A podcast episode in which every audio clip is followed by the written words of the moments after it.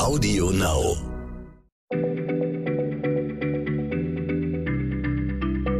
Schneller Schlau, der kurze Wissenspodcast von PM. Herzlich willkommen bei einer neuen Folge von Schneller Schlau. Mein Name ist Stefan Draf, ich sitze hier mit unserem Biologen Rainer Harf. Rainer, heute wird es offenbar nicht nur biologisch, sondern auch medizinisch.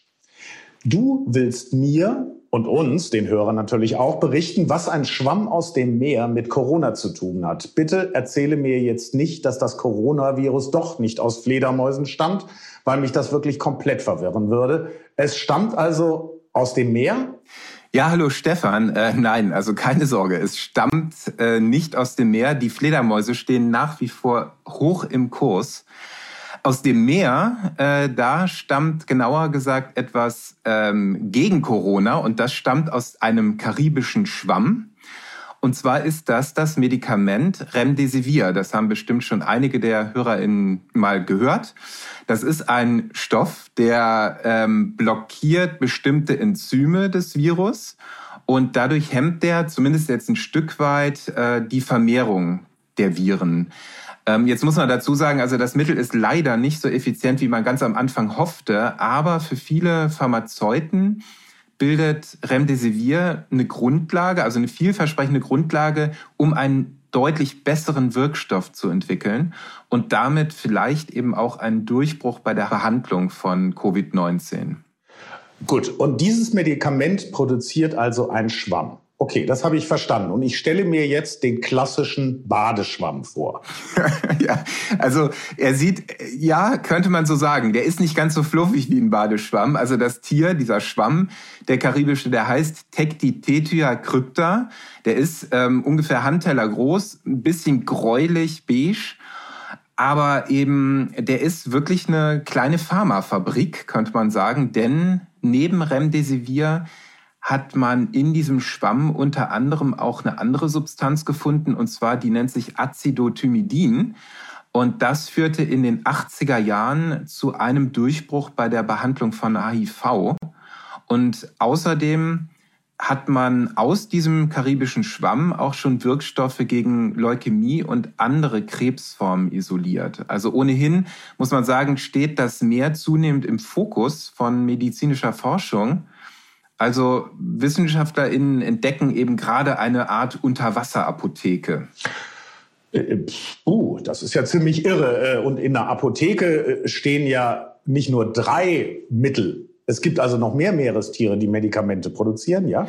Ja, absolut. Da gibt es eine ganze Reihe. Insgesamt, ähm, habe ich mal nachgeschaut, sind es 14 Präparate mit marinen Wirkstoffen, die momentan weltweit erhältlich sind. Zum Beispiel kommen einige aus Manteltieren. Das sind so röhrenförmige Tiere, die auf Steinen sitzen. Da sind zum Beispiel drei Mittel gegen Krebs auf dem Markt. Oder es gibt ein Mittel aus, einer, aus dem Gift von so einer Kegelschnecke, die im tropischen Pazifik lebt. Dieses Mittel, das wirkt sehr wirksam gegen starke Schmerzen.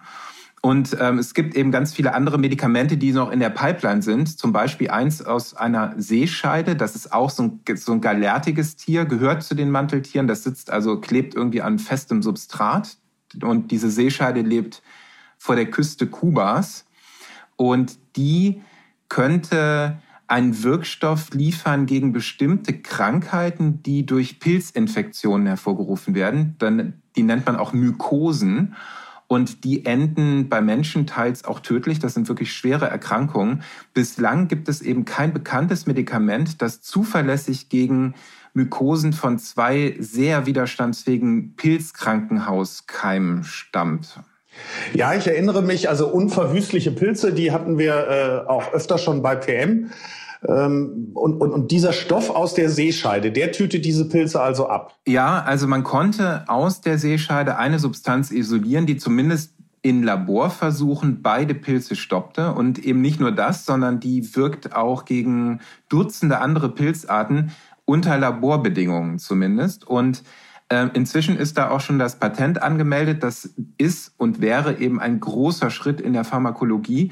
Denn bislang stehen Medizinern nur drei wesentliche Substanzklassen von Pilzmitteln zur Verfügung, also sogenannte Antimykotika. Und das neue Mittel aus der Seescheide gehört eben einer anderen Wirkstoffklasse an. Ansonsten befinden sich ja, zwei Dutzend andere Stoffe noch in klinischen Phasen. Darunter sind Mittel, also marine Stoffe, Mittel äh, gegen Krankheiten wie Alzheimer, ADHS oder sogar auch Schizophrenie. Und immer mehr ForscherInnen glauben, dass unter Wasser die Lösung für die Pharmakrise unserer Tage liegen könnte. Und ähm, zum Beispiel auch irgendwie große Hoffnungen in Bezug auf bakterielle Infektionen. Ähm, und zwar so multiresistente Keime in Krankenhäusern. Wirkstoffe aus dem Ozean könnten irgendwann auch dagegen helfen. Nochmal, es ist wirklich total erstaunlich, äh, dass Forscher in Ozeanen so viele Wirkstoffe für Medikamente finden. Aber sag mal, äh, warum eigentlich unter Wasser? Warum gibt es denn so viele Wirkstoffe gerade im Meer?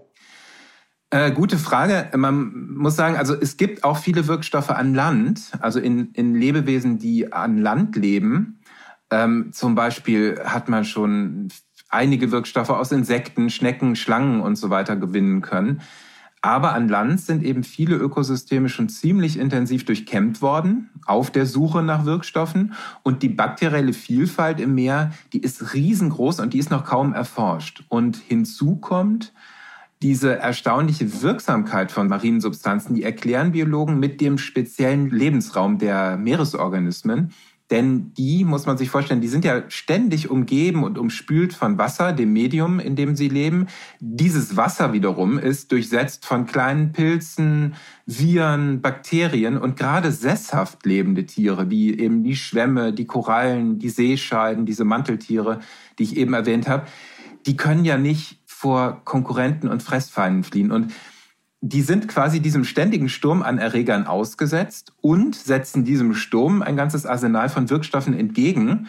Die stoßen zum Beispiel Gifte, also Toxine aus, um Fressfeinde zu verscheuchen. Oder die lassen sich von Bakterien und Pilzen zum Teil besiedeln, um kräftiger wachsende Nachbarn davon abzuhalten, sie zu überwuchern. Und auf der Außenhaut vieler mariner Organismen legt sich ein feiner Film, der vollgepfropft ist mit bioaktiven Substanzen der bildet quasi so eine Art Schutzwall gegen das Wasser, das beständig eben neue Keime heranträgt. Ähm, jetzt muss man sagen, also im Meer gibt es dann nochmal ganz besonderes Interesse und zwar stoßen ForscherInnen immer tiefer äh, bis in die Tiefsee hinein und zu deren Bewohnern, da liegt die größte Hoffnung, könnte man sagen, Kilometer tief unter den Wellen.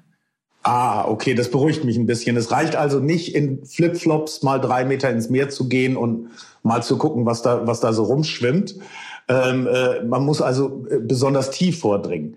Okay, ich habe nun verstanden, warum die Meeresorganismen so interessant sind für die Forscher.